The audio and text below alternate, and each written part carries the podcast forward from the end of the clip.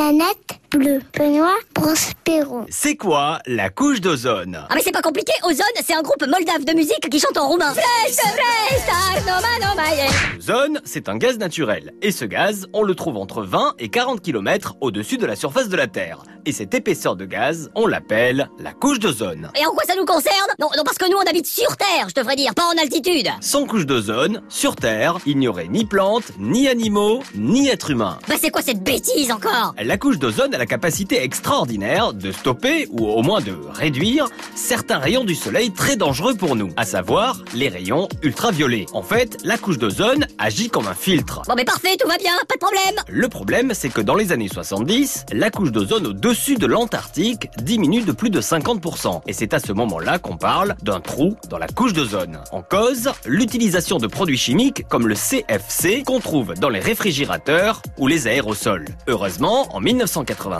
le protocole de Montréal interdit ces gaz nocifs de production industrielle. Et depuis tout va bien, bonsoir.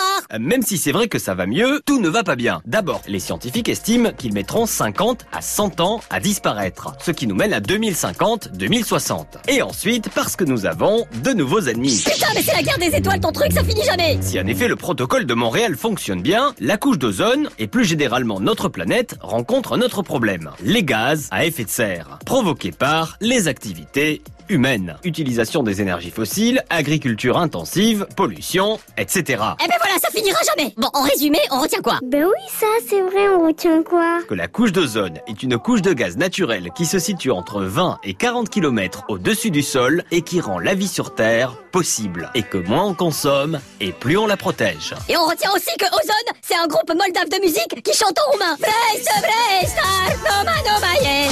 Pff, La planète bleue vous dit merci. Merci, merci, merci, merci. Bisous. pff.